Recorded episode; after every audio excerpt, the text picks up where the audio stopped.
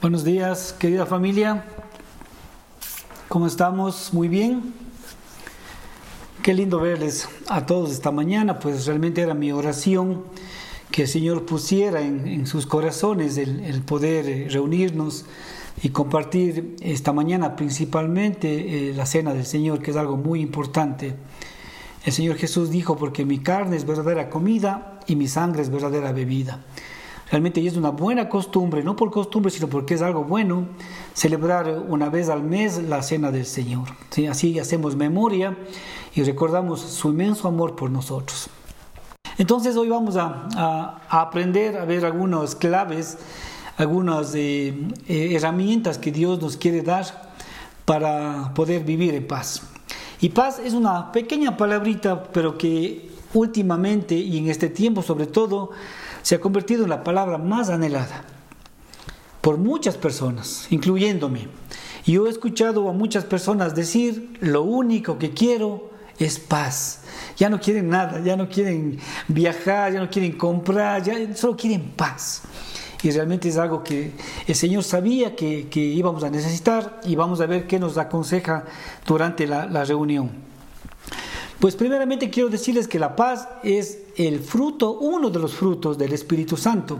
Ciertamente es el tercer fruto, porque es amor, gozo, paz, paciencia, benignidad, bondad, fe, mansedumbre y templanza. Entonces la paz, como vemos, es producto del Espíritu Santo en nuestras vidas. Y solo podemos recibirle de parte de Dios. Como hemos visto, no, no es la ausencia de problemas, sino en medio de los problemas poder vivir con esa paz que sobrepasa todo entendimiento. El versículo clave de esta mañana es Isaías 26.3 y dice así, y, antes de decirlo, quisiera también darles una tarea que nos pone Raulito a los que estamos estudiando los jueves. Cada semana tenemos un versículo que memorizar. Y me gustaría que este versículo lo memoricen ustedes y, el día martes con los que nos reunamos poder ver quién se ha memorizado. Y es facilito, dice, tú guardarás en completa paz a aquel cuyo pensamiento en ti persevera porque en ti ha confiado. Mire, es algo maravilloso. Hay una, una versión ampliada que para entender mucho mejor dice, tú les das paz a los que se mantienen pensando en ti porque en ti han puesto su confianza. Y la definición de paz, pues buscándola en el diccionario, paz denota tranquilidad y calma. Pero siempre decimos, y es importante escudriñar las escrituras, y tenemos que siempre ir a la raíz de la palabra, porque recuerden que, hay un, lenguaje original en el cual se difundió las buenas nuevas. Pues eh, tenemos el hebreo y tenemos el griego. Y yendo justamente a la palabra que Jesús usó, porque Jesús hablaba eh, hebreo, y cuando Él les dio la paz, ciertamente les dijo shalom. Shalom es una palabra eh, que es, mm, es, un saludo, digamos, que usan normalmente. Ellos cuando se saludan no dicen buenos días, ¿cómo estás? Sino donde cualquiera que se ve dicen shalom. Y lo que le está realmente deseando a la persona es algo grande, porque shalom significa salud, armonía, paz interior, calma y tranquilidad. Y ciertamente es, algo que deberíamos desearnos mutuamente todos. Y también dijo el Señor Jesús, cuando entres en una casa, digan, la paz sea a esta casa. Entonces es algo que el Señor quiere realmente que vivamos con esa paz y que la paz esté en medio de nosotros y por donde vayamos. Dice eh, el profeta Isaías, tú guardarás, tú les das paz a los que se mantienen pensando en ti. Entonces ahí vamos ya al pensamiento. A veces nuestro pensamiento está divagando y están muchas cosas de nuestra cabeza.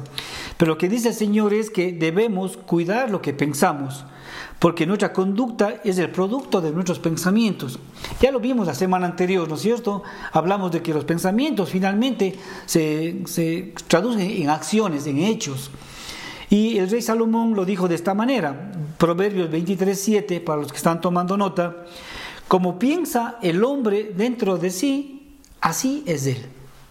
Entonces, van a venir a nuestra mente diversos tipos de pensamientos, mayormente de, calamidad, de, aflicción, Por eso dice, debemos cambiar ese pensamiento y pensar en Dios. Y, algo práctico a esto es un, ejemplo que vemos en la Biblia sobre pensar en Dios y pensar en cosas buenas y no pensar en las cosas malas. Es lo que le pasó realmente al apóstol Pedro. Ciertamente él cuando estuvo puesto los ojos en Jesús, caminó sobre las aguas y estuvo caminando, dice la escritura. Pero dice, al mirar los fuertes vientos, ¿sí? cambió de dirección, o sea, dejó de pensar en Jesús y se puso a pensar en los problemas. ¿Y qué pasó? Se hundió, se empezó a hundir. Y así nos pasa a nosotros cuando empezamos a cuando nos ponemos a pensar ¿sí? en todo lo mal que puede salir. Realmente viene angustia, desesperación, aflicción a nuestra alma y nos empezamos a hundir. Entonces dice el profeta Isaías que debemos mantenernos pensando en el Señor todo el tiempo. Si mantenemos nuestros pensamientos en Él, nosotros vamos a tener paz que es algo que realmente anhelamos y a veces decimos, pero ¿cómo tengo esa paz? ¿Cómo encuentro esa paz? Hoy vamos a ver y espero que este mensaje el Señor le imprima en su mente y en su corazón. Necesitamos enfocar nuestros pensamientos en Dios, en Jesús. Uno de los títulos que encontramos de Jesús en la Biblia, eh, y justamente está en el libro de Isaías, también dice que Él es el príncipe de paz. Hay algunos nombres que se le da, admirable, consejero, Dios fuerte, Padre eterno, príncipe de paz. Y realmente me encanta este título porque en este tiempo específicamente debemos poner nuestra confianza en el príncipe de paz. El Señor Jesús, Dios, que conoce el, final desde el principio y que está viendo nuestra vida, todo lo que sucede en tiempo real, pues conoce todas las épocas y conocía también esta época que estamos atravesando. Esto no le cayó de sorpresa al Señor. Y entonces, para esta época, principalmente sabía que íbamos a necesitar paz, toda la humanidad. Y el Señor Jesús en Juan 14, 27 dice, la paz os dejo, mi paz os doy, y yo no la doy como el mundo la da, no se turbe vuestro corazón ni tenga miedo. Y aquí hay algunas cosas muy importantes que, analizar. Eh, realmente la paz, el Señor la compró para nosotros, pero a veces no nos percatamos. ¿Sí? En la cruz, con su sacrificio, el Señor nos dio tres cosas principalmente. Nos redimió con su sangre, como lo vimos hace un momentito. ¿sí? Nos salvó porque Él pagó por el pecado. Pero dice también en Isaías 53, 5 dice, y el castigo de nuestra paz fue sobre él. También él murió para que nosotros tengamos paz. Y eso también así como usted recibió la salvación, la sanidad, también tiene que recibir la paz de Dios. Pero dice, mi paz, ¿sí? Y dice, yo no la doy como el mundo la da. No se turbe vuestro corazón ni tenga miedo. Entonces aquí nos muestra claramente que hay dos tipos de paz. Una paz que el mundo ofrece y es aquella que cuando nuestro entorno está bien, cuando todo marcha bien, cuando el negocio está fructífero, prosperando, cuando la relación de pareja está buena, cuando los hijos están en calma, ¿sí? estamos en paz. Pero dice que mi paz es diferente a la del mundo. La paz que el Señor quiere darnos es que en medio del, cataclismo, en medio de la tormenta, podamos vivir con esa paz, porque sabemos quién está en control, quién está a cargo, quién guía nuestros pasos. ¿sí? Eh, no me quiero desviar del camino, pero he dicho muchas veces que el Señor ya ha diseñado cada uno de nuestros días, cada uno y están escritos en su libro. Entonces vamos a ver algunas cosas prácticas de cómo usted y yo podemos vivir en paz. Eh, cómo podemos aplicar este, este versículo de Isaías a nuestra vida. Primero, número uno, anótelo con rojo, los títulos eran con rojo en el colegio, ¿no es cierto? Para que resalte. Ponga sus cargas en manos del Señor. Sí, este consejo ya lo hemos recibido muchas veces, pero no nos no, no nos es tan fácil hacerlo. Primera de Pedro 5, 7. Este Pedrito, que luego escribe dos cartas muy animadas, muy entusiastas, poderosas, no siempre fue así. Sabemos y conocemos que tenía sangre en las venas, impulsivo, y esto está bueno porque como cristianos debemos tener sangre en las venas, tenemos que defender a nuestro Señor y su palabra. Pero cometió algunos errores y uno de ellos eh, tal vez en su seguridad, en sus propias fuerzas, él decía que jamás iba a abandonar a Jesús y, y aun si le costaba la muerte, pues él iría a la muerte. Y el Señor le, le dice, esta noche, antes de que el gallo cante dos veces, negarás tres veces que me conoces. Y él dice, no, no, no, no te negaré. Bueno, sabemos la historia, pasó como tal. Pero antes el Señor ya le advirtió a Pedro. Y le dice, Simón, Simón, Satanás os ha pedido para zarandearos como a trigo. ¿Cuántos de nosotros nos hemos sentido zarandeados este tiempo? No me levante la mano, pero yo sé que todos hemos sido zarandeados. La zaranda es un lugar como un tamiz, como una red donde se pone eh, el trigo para que todas las impurezas queden encima y solo pase lo que es, eh, lo que es bueno. Entonces es una, limpieza, una purificación. Y esto es lo que hace la aflicción. La aflicción no todo es malo, como he dicho, la, aflicción nos viene para purificar, para rectificar, para hacernos mejores, para llevarnos a un nivel mayor que tiene el Señor para nosotros. Pero dice el Señor, pero yo he rogado para que tu fe no falte. Y una vez vuelto, confirma a tus hermanos. Mire lo que dice el Señor. Puede haber dicho, mas yo he rogado para que no seas tentado, para que no te metas en, la zaranda. No, la zaranda es un paso obligatorio, pero yo he rogado para que la fe no te falte. Y es lo que debemos pedir al Señor, que, en los momentos difíciles no nos falte la fe. Luego el Señor le encuentra una mañana, le da de desayunar, le, reafirma pues, y le pone como cabeza de, sus discípulos. Y este Pedrito, una vez que ya conoció al Señor, como dice eh, Job, ya le conocía realmente, dice, de, Job dice, de oídas te había oído, mas ahora mis ojos te ven. O sea, ya sabía quién era realmente el Señor. Escribe estas dos cartas y en primera de Pedro 5, 7 eh, dice, Pongan todas sus preocupaciones y ansiedades en manos de Dios, porque Él cuida de ustedes. Este Pedro ya no está hablando de teoría, ya está hablando de una realidad. Pon todo lo que te sucede en sus manos, porque Él cuida de ti. El salmista, el rey David, dice en el Salmo 55, 22, Echa sobre Jehová tu carga, y Él te sustentará. No dejará para siempre caído al justo y aquí puede venir confusión a nuestra mente y dice, pero esto es para el justo. Claro, para usted y para mí. Justificados pues por la fe, tenemos paz para con Dios. Somos de esos justos que habla la palabra por medio de la sangre del Señor. Justificados. Entonces, Recordemos algunos versículos del justo. Decida al justo, le irá bien.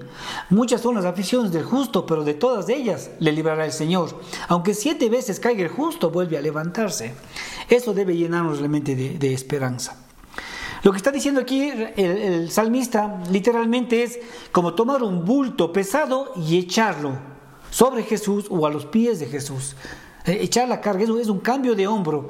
Mi hombro está, ya no soporta, pues ponemos nuestras cargas en, el hombro del Señor, que ciertamente para Él va a ser de lo más liviano, ni lo va a sentir. Pero me encanta esta versión que dice en la, en la TLA de, 50, de Salmo 55, 22, dice, mi amigo, así nos dice la palabra, mi amigo. Y eso es hermoso, porque solo de una persona se, se refirió Dios como amigo, Abraham mi amigo. Y Jesús, que es Dios mismo, también nos dice en Juan 15, ya no os llamaré siervos, os he llamado amigos. Amigos del Señor. Entonces dice, mi amigo, te aconsejo que pongas en manos de Dios todo lo que te preocupa. Él te dará su apoyo. Dios nunca deja fracasar a los que le obedecen, por eso siempre confío en Él. Y también el autor de Hebreos dice en Hebreos 12.1, despojados de todo peso y del pecado que nos asedia y corramos la, con paciencia la carrera que tenemos por delante. Hemos visto todos los deportistas, ¿no es cierto?, están ahí, especialmente los de los 100 metros planos, pues están con la ropa más liviana que podían estar, a lo mucho una camisetita, unas zapatillas y un short. ¿Se si ese, si ese deportista estuviera con una mochila cargada? Ciertamente no ganaría la, carrera. Entonces el Señor quiere que ganemos todos y nos pide que nos quitemos de ese peso. ¿Sí? O sea, ¿a qué me refiero y a qué se está refiriendo? A esa angustia ¿sí? que, estamos llevando, que muchos ni siquiera saben las batallas que estamos librando, pero usted y yo sabemos lo que estamos eh, llevando cada día que a veces nos pintamos una sonrisa, sí, solo para aparentar delante quizás de la familia, de los hijos, de los amigos, pero por dentro estamos llevando una carga que el Señor no quiere que la llevemos. Él mismo nos dice, echa sobre mí tu carga. Entonces, para, para hacer esto, ¿cuáles son los pasos prácticos para poner esta carga en el Señor? Número uno, tener un tiempo diario de comunión con Dios. ¿Qué es lo que dice en una sola palabra? Oración. Tener un tiempo diario de comunión con Dios. Tómese un tiempo diariamente para hablar con Dios. Muchos ya tenemos esta buena costumbre de hablar con Dios diariamente, pero otros lamentablemente solo lo hacen cuando están atravesando momentos difíciles. Y hay una frase que dice, si solo oras a Dios cuando estás en problemas, estás en problemas. Entonces debemos eh, permanentemente orar al Señor y no cuando llegue la situación decir, ay Dios mío, ayúdame. O, ¿dónde estás Dios? En el mismo lugar que lo dejó cuando no se acordaba de Él. La mejor manera de vivir en paz entonces es de acuerdo al versículo de Isaías 26 que nuestro pensamiento permanezca en Él, no solo de vez en cuando. Y para que para permanecer en su palabra, ¿sí? Debemos orar diariamente y escudriñar las escrituras. Yo no sé, no creo que me voy a cansar de decirlos. Pablo decía así, para mí no es molestia y a ustedes les conviene. Y estaré insistiendo hasta el último de mis días. Tiene que leer la Biblia diariamente. Yo sé que ahorita está con su Biblia, todos estamos con nuestras Biblias, de papel y digitales, ¿eh? hoy domingo, quizás del día martes también, algunos del día jueves, pero ¿y el resto de la semana, hermanos? Si la palabra de Dios es el alimento de nuestro espíritu, hágale cuenta entonces que usted se, propone comer físicamente solo el domingo, el martes y algunos el jueves. ¿Cree que todavía estuviera con fuerzas para seguir viviendo? algunos ya hubieran desfallecido y así está nuestro espíritu. Porque recuerden quién va a vencer. Dentro de nosotros hay dos, hay lobos, como he dicho, pues, esa, analogía, que están luchando el bien y el mal. Sí. ¿Quién, ¿Quién va a vencer? Pues el que le alimente más, la carne o el espíritu. Si alimenta más la carne, pues la carne va a prevalecer. Si alimenta más su espíritu con la palabra de Dios, el espíritu prevalecerá. No andéis en la carne, dice la, palabra de Dios, sino que andemos en el espíritu. Entonces, la manera de, permanecer eh, en Él y que su palabra permanezca en nosotros es leyendo la palabra diariamente. La Biblia, las sagradas escrituras, la palabra de Dios son instrucciones que Dios nos dejó. ¿Y el propósito cuál es? Para que nos vaya bien. Josué, Josué es uno de mis versículos favoritos, 1, 7, 8 y 9. Y lo he repetido y lo voy a seguir repitiendo. Y dice, mira que te mando que te esfuerces y seas muy valiente para guardar y obedecer toda la ley que mi siervo Moisés te mandó. Sabemos que ley, el significado es instrucciones, enseñanzas. Dice, no te apartes de ella ni a izquierda ni a derecha, para que seas prosperado en todo lo que emprendas. Nunca se apartará de tu boca nuevamente este libro de la ley, sino que de día y de noche meditarás en él, para que guardes y hagas conforme a todo lo que está escrito, porque entonces darás prosperar tu camino y todo te saldrá bien. No temas ni desmayes, porque el Señor tu Dios estará contigo donde quiera que vayas. Entonces, ahí está eh, eh, también el secreto del éxito, como he dicho varias veces, en la obediencia. Obedezcamos las instrucciones del Señor y dejemos en sus manos las consecuencias. Entonces, dice de día y de noche, o sea, permanentemente leer, y no solo leer, sino meditarlas y además obedecerlas, ponerlas por obra. Alguien dirá que es orar, y hemos hablado muchas veces, es algo que ya todos sabemos lo que es orar, hemos dicho que orar es sencillo, ¿sí? Es, es hablar con Dios eh, libremente, es lo que está en su corazón. La diferencia entre rezar y orar, pues sabemos que rezar es repetir oraciones de algunas personas que ya lo hicieron antes y repetimos esas oraciones y estamos rezando. Pero orar es, es abrir su corazón. Eh, además, Dios sabe lo que está usted viviendo. Es sentarse y contarle eh, cada, cada aspecto de su vida. Mateo 11, 28 también dice al Señor, mire, para que vea que es Él mismo quien quiere que, estemos libres y descansados. Venid a mí, todos los que estén trabajados y cargados, que yo os haré descansar. Mire esa invitación maravillosa. Si a veces buscamos paz en todo lado y el Señor dice, vengan a mí, yo les daré descanso y, y hallarán paz. No tenemos que hablarle al Señor con ningún vocabulario sofisticado ni extravagante. Imagínese usted que su hijo que quiere algo con usted viene y dice, oh Padre, tú que me diste la vida y que me has cuidado todos estos años y que vivo en tu casa, serías tan gentil de. No, ellos dicen, papi, pa, ma, eh, necesito esto y nosotros es mi cholo con, con todo gusto porque amamos a nuestros hijos y queremos ver felices a nuestros hijos. La felicidad de nuestros hijos son nuestra felicidad. Imagínense entonces lo que dice Jesús, si ustedes siendo malos saben dar buenas cosas a sus hijos, cuanto más vuestro Padre les dará todo lo que le pidan. Tenemos que recordar que tenemos un Padre bueno y que con libertad y con confianza podemos acercarnos y decirle, Señor, mira mi situación, lo que estoy viviendo. El Señor quiere escuchar sus palabras, aún sus pensamientos, porque Él ya los conoce. El Salmo 139 habla de la omnisciencia de Dios. Tú me has examinado y conocido. Tú conoces cuando me siento, cuando me levanto. Tú conoces mi andar y mi reposo. De lejos conoces mis pensamientos y todos mis caminos te son conocidos. Aún no está la palabra en mi boca y tú, Señor, la sabes toda. Entonces, si bien el Señor conoce nuestra situación, algunas cosas hasta las ha permitido, pero Él quiere justamente que dependamos de Él para todo. Para todo.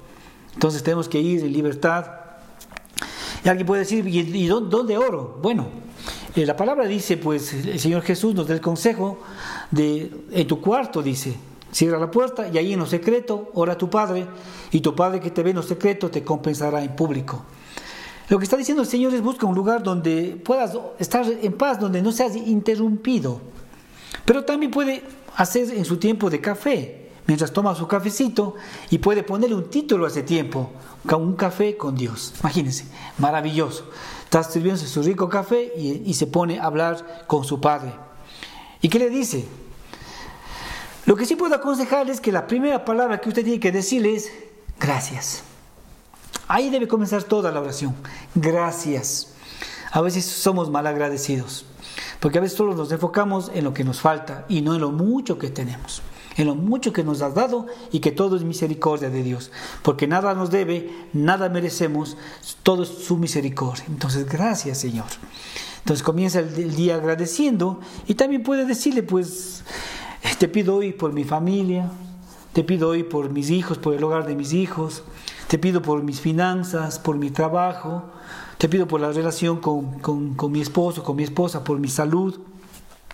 Es tan sencillo realmente tener una conversación como estuviera hablando con, un buen amigo y contándole lo que está atravesando.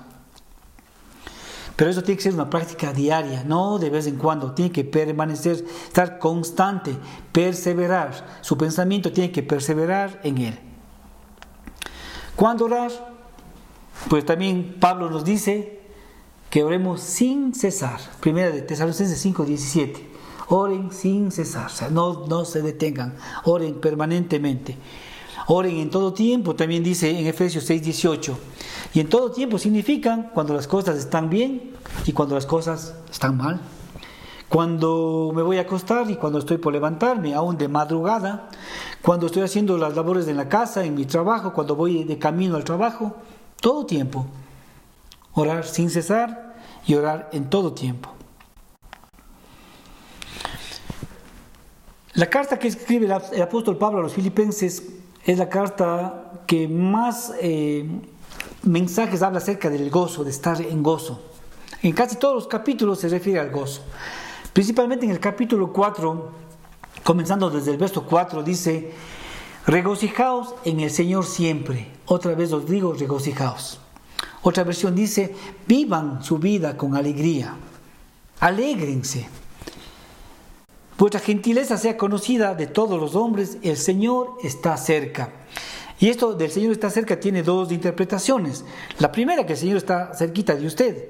Y la segunda, que su venida está cerca. Y ciertamente está más cerca de hace más de dos mil años que cuando el Señor y cuando Pablo escribió esta, este mensaje. Y el versículo muy famoso y conocido, que es el 4, 6 y 7, ¿sí? y dice, por nada estéis afanosos, sino sean conocidas vuestras peticiones delante de Dios en toda oración y ruego y con acción de gracias. Y la paz de Dios que sobrepasa todo entendimiento, guardará vuestros corazones y vuestros pensamientos en Cristo Jesús. Ok, así de, de corrido se nos van un montón de perlas. Pero ¿qué está diciendo aquí el apóstol Pablo? Dice, no se preocupen por nada y oren por todo y sean agradecidos. Entonces, cualquier situación, cualquier situación que esté afectando su, salud espiritual, su paz interior, cualquiera que sea, de trabajo, de los hijos, de la salud, cualquiera, no se preocupen, dice. Oren, rueguen, porque también dice el profeta, clama a mí y yo te clame, eso es algo más intenso, ¿sí? Y sean agradecidos. ¿Por qué quiere el Señor que seamos agradecidos? Porque esto tiene un efecto de esperanza. Cuando usted está agradeciendo, usted está recordando algo que Dios ya hizo en el pasado por usted. Y si lo hizo, lo puede volver a hacer. Entonces eso le aumenta su fe. Entonces usted da gracias recordando su favor y dice, Señor, ya lo hiciste y lo volverás a hacer. Y como consecuencia de esto dice, y la paz de Dios que sobrepasa todo entendimiento, guardará, protegerá vuestros corazones y vuestros pensamientos por medio de nuestro Señor Jesucristo. Entonces, esto es algo que nosotros debemos realmente ponerlo en práctica. Cualquier cosa que venga a su vida, o sea, no ni siquiera se, angustie, sino ore. Cambie la preocupación por oración. Donde esté, aparte un tiempo, enciérrese ahí, aunque sea en el closet, y ore así, escondidito. Dios está ahí con usted. Y ciertamente la traducción de James King o King James en inglés, cuando dice que entra a tu cuarto, no dice cuarto, dice closet. O sea, inclusive un espacio más reducido donde prácticamente solo quepan usted y Dios, nadie más. Así, así de íntima tiene que ser esa relación. Entonces, la palabra de Dios es tan hermosa y la confianza de Dios es tan grande que si hacemos esto, no solo, no solo podremos vivir en paz, sino que también podremos dormir en paz. El rey David dice en el Salmo 4.8, en paz me acostaré y asimismo dormiré, porque solo tú, Señor, me haces vivir confiado. Imagínense lo maravilloso que es la palabra. Entonces Dios quiere que esto, Señor, vaya sellando en su mente y en su corazón para que al menos, no menos que usted vive en paz, pero que al menos esta semana y este mensaje en estos tiempos pues le levante y le dé esperanza. ¿Qué más dice? Que debemos estar arraigados, arraigados a la palabra de Dios. Como dije, leer y meditar en las Sagradas Escrituras.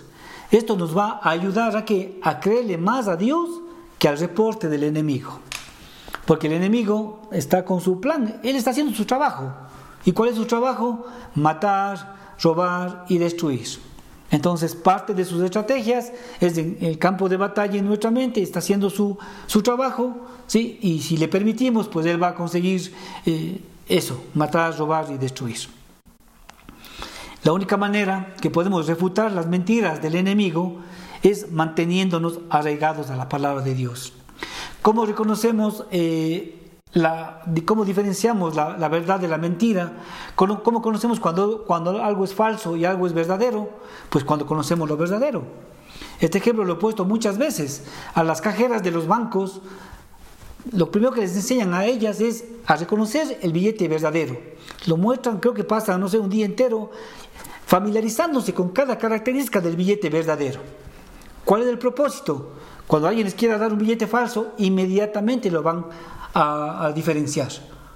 Entonces así es la palabra de Dios. Cuando usted tiene la palabra de Dios dentro de usted, sabe cuál es el plan de Dios para usted, el propósito. Cuando viene una mentira del diablo, usted inmediatamente reconoce de dónde viene, pues y la, y la echa fuera de su vida. Al estar arraigados en el Señor, ¿sí? en su palabra, meditando día y noche, mire este salmo hermoso de David, y es el salmo número uno. Dice, bienaventurado el varón, que no anduvo en consejo de malos, ni estuvo en camino de pecadores, ni en silla de escarnecedores se ha sentado, sino que la ley de Jehová está su delicia, y en ella medita de día y de noche se hará como árbol plantado junto a las corrientes de aguas, que da su fruto a su tiempo y su hoja no cae, y todo lo que hace prosperará. Esta versión me encanta. Dice, Dios bendice a quienes no siguen malos consejos, ni andan en malas compañías, ni se juntan con los que se burlan de Dios. Dios bendice a quienes aman su palabra y alegres estudian día y noche. Son como árboles sembrados junto a los arroyos. Llegado el momento, dan mucho fruto y no se marchitan sus hojas. Todo lo que hacen les sale bien. No sé si eso creo que no merece ni explicación. Para que te vaya bien lo que dice que estudies tu palabra día y noche, que la medites y que la obedezcas todo lo que hace te sale bien. Entonces, ¿qué, qué, debemos hacer cuando vienen esos ataques del enemigo a nuestra mente? ¿No es cierto? Lo que hay que hacer es buscar pasajes que contradicen lo que estamos sintiendo en ese momento. Por ejemplo, si siente temor, si en algún momento llega temor a su vida, que, llega de varias maneras, temor al futuro, temor a, casarse, temor a, las finanzas, temor al día de mañana, temor qué va a pasar con mis hijos, con mi matrimonio, con mi salud, en fin, puede llegar de varios varios lados. Cuando llega eso, usted busque pasajes como este, segunda de Timoteo 1.7, ¿qué dice? Porque no nos ha dado Dios espíritu de cobardía, sino de poder, de amor y de dominio propio.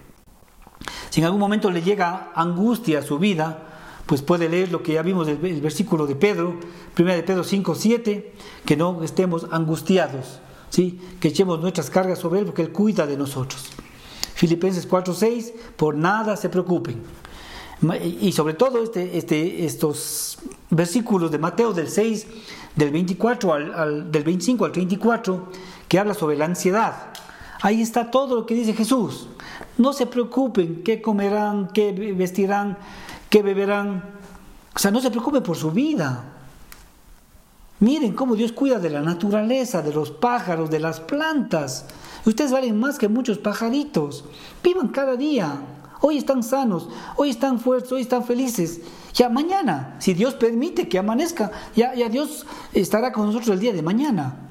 Eso también es lo que nos quita la paz y Dios no quiere. El consejo de Jesús es justamente para que vivamos en paz, vivir un día a la vez.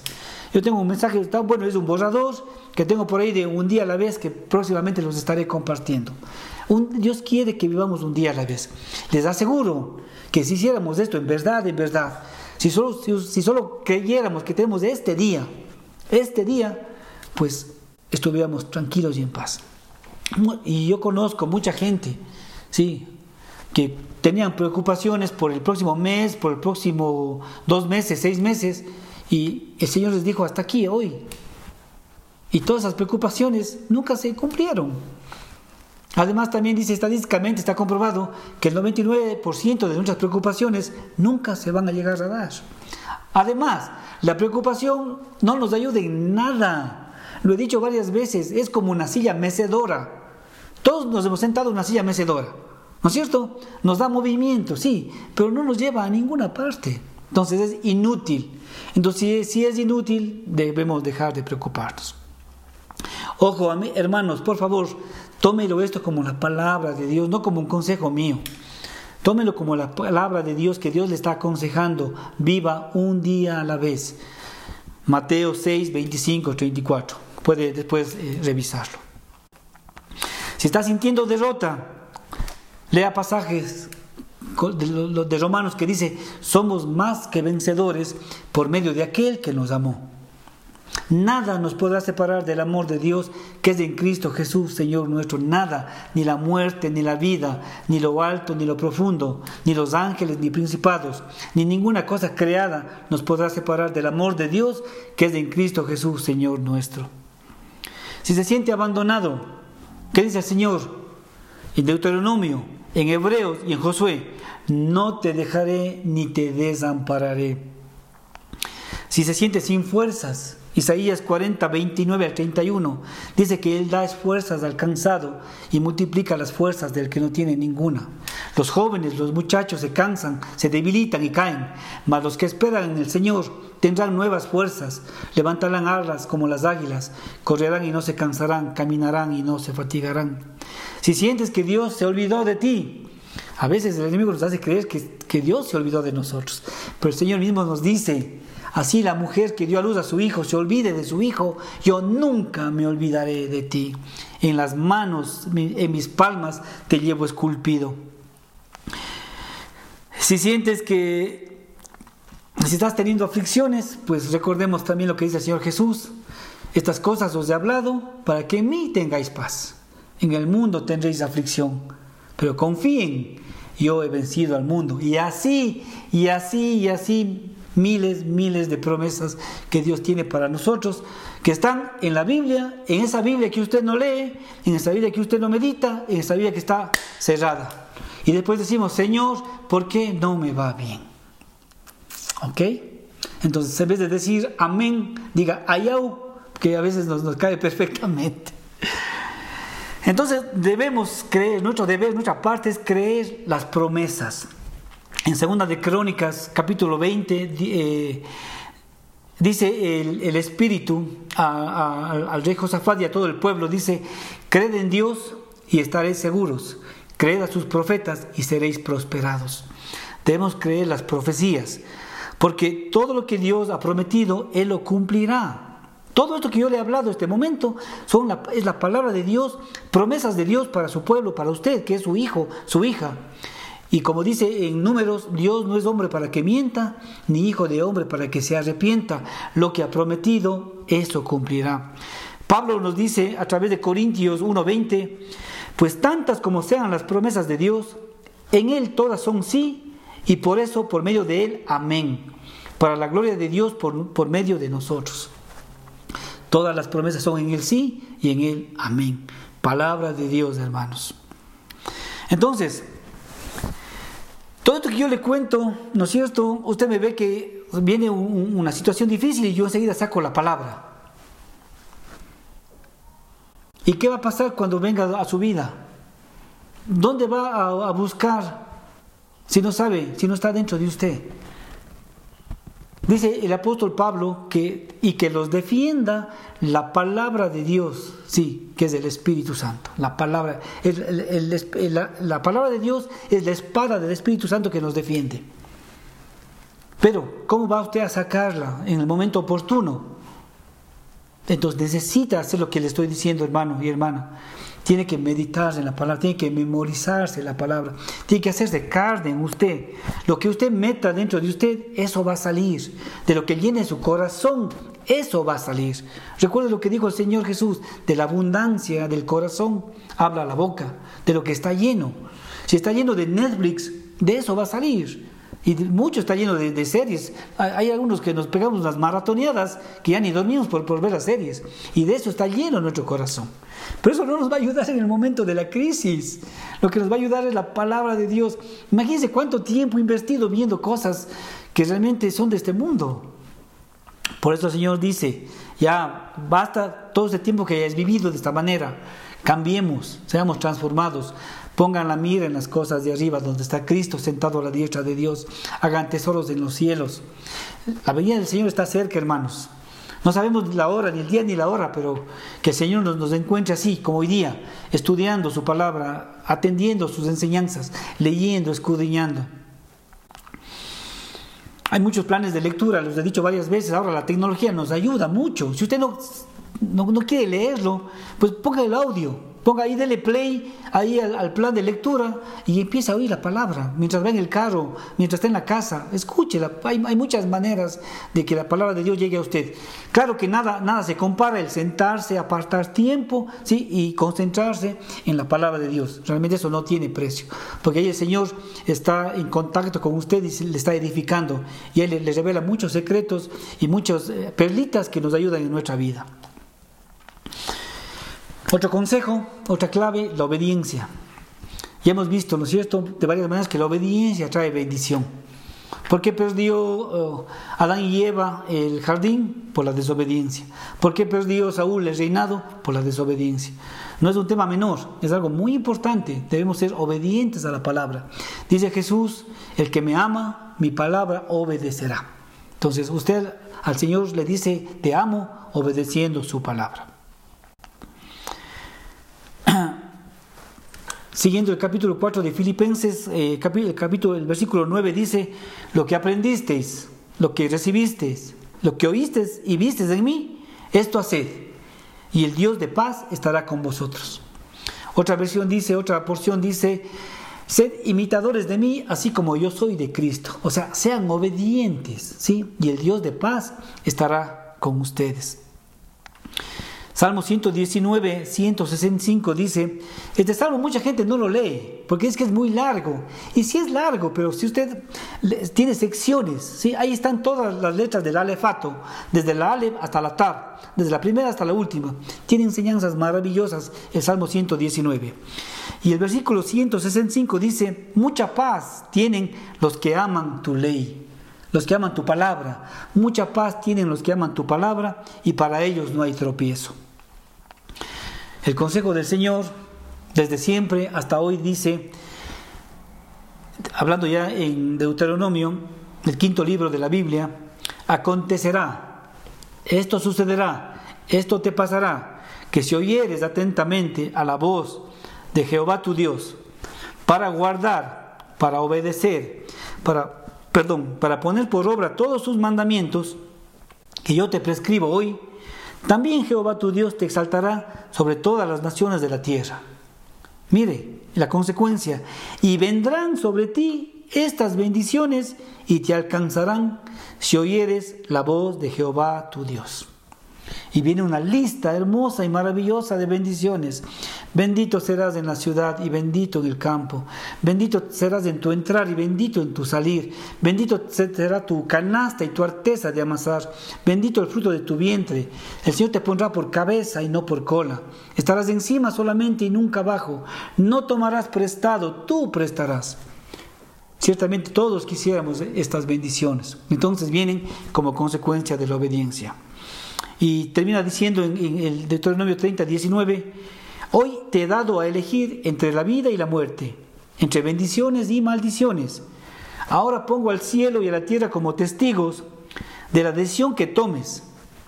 Ay, dice el Señor, si eligieras la vida para que tú y tus descendientes puedan vivir. Otra versión dice, escoge pues la vida para que vivas tú y tu descendencia. Y finalmente, algunos dicen, ya, se acabó. Finalmente, para poder vivir en paz, que es el mensaje de hoy, tenemos que tener fe. La palabra fe viene de la raíz emuna, que significa confianza completa en Dios, completa confianza en Dios. Repito, completa confianza en Dios. Confiar que Él es soberano, ¿Qué significa? Que Él es quien gobierna, que está a cargo. Salmo 135, 6 dice, todo cuanto el Señor quiere, lo hace, en los cielos y en la tierra y en los mares y en los abismos. Todo cuanto el Señor quiere, lo hace. El Señor tiene el control. Salmo 103, 19. El Señor estableció en los cielos su trono y su reino domina sobre todos. Tenemos, hermanos, ya que perfeccionarnos en el amor. Solo el perfecto amor echa fuera el temor. Porque si hay temor, obviamente no puede haber paz. No puedes vivir juntos en armonía el temor y la paz. O estamos en temor o estamos en paz. ¿Y qué dice eh, primera de Juan 4? El perfecto amor echa fuera el temor. ¿Qué significa el perfecto amor, hermano, mi hermana? que usted ya debe saber en su corazón que Dios es su papá y es bueno, que tiene buenos planes para usted, un futuro lleno de esperanza, ¿sí? Y que hará que todo obre para bien, que todo lo que usted está viviendo, a veces no, nuestra mente no entiende y es verdad. Como hay una frase por ahí, dice, de entender no entiendo, pero de, de creer creo. De que la manera que usted no sabe, el Señor lo sacará de esa situación difícil, el Señor obrará. Y están sus promesas, y solo les recuerdo esta, dice, no te dejaré ni te desampararé. Entonces, debemos confiar en Él, en Dios Papá, en su amor que es eterno. ¿Qué significa que es eterno? Que no tiene ni comienzo ni final. Con amor eterno te he amado, por tanto te prolongué mi misericordia. Confiar, lo que dije la semana anterior, que lo que estamos viviendo es su perfecta voluntad. Diego, ¿cómo puedes decir que esta es su voluntad? No sabes lo que estoy viviendo. Usted tampoco sabe lo que estoy viviendo. Pero sí, sabemos que Él dirige nuestros pasos, que todos nuestros días se han diseñado. Este, este camino, este escalón, era paso obligado. Teníamos que pasar por aquí. ¿Para qué? Dependiendo de la situación de cada uno, hay una enseñanza. Porque las tres reglas, básicas, tres reglas básicas de la fe, ¿cuáles son? Creer que Él así lo quiere. Segundo, todo es para bien. Y tercero, el propósito ¿sí? que hay dentro de esta prueba. Entonces, si confiamos que su voluntad es buena, agradable y perfecta, si confiamos que Él nos ama, pues debemos reposar en Él, ¿sí? confiar en Él para que la paz de Él venga a morar en nosotros. Esa paz que sobrepasa todo entendimiento, que guardará nuestros corazones y nuestros pensamientos en Cristo Jesús. ¿Qué he dicho esta mañana, hermanos? ¿Cómo podemos vivir en paz? En primer lugar, echar sobre el Señor tu carga. Ese peso que Él no quiere que lleves, ponlo hoy a, los pies, arroje ese bulto. Señor, arrojo este bulto a ti. Debemos hacer como hizo Ana. Ana subió muchas veces al templo a orar, angustiada, llorando, hasta le tomaron por borracha. Pero un día, sí, fue, oró de todo corazón y se levantó, dice, y ya no estuvo más triste. Y luego de eso vino lo que ella anhelaba, un hijo. Nosotros deberíamos tomar este tiempo también de oración y tratar, hermanos, no es fácil, eh, pero tratar de, de verdad en el momento de oración dejar ahí la carga. Decir, Señor, yo no puedo con esto, yo no sé cómo voy a salir. Te entrego en tus manos, lo pongo sobre ti. Y él mismo nos dice que lo que echemos sobre él. La segunda, oración permanente, en todo momento, en todo lugar. Leer y memorizar su palabra. Pasar tiempo en su palabra. Ser obedientes a su palabra obedecer sus mandamientos y finalmente confiar en Él, que Él tiene el control y que todo obra para bien. Un día, hermanos, todos daremos testimonio, porque todos hemos atravesado el valle y un día contaremos lo que Dios hizo en nuestras vidas para su gloria. Padre, gracias te damos por este hermoso tiempo, Señor, que tú nos has regalado este domingo.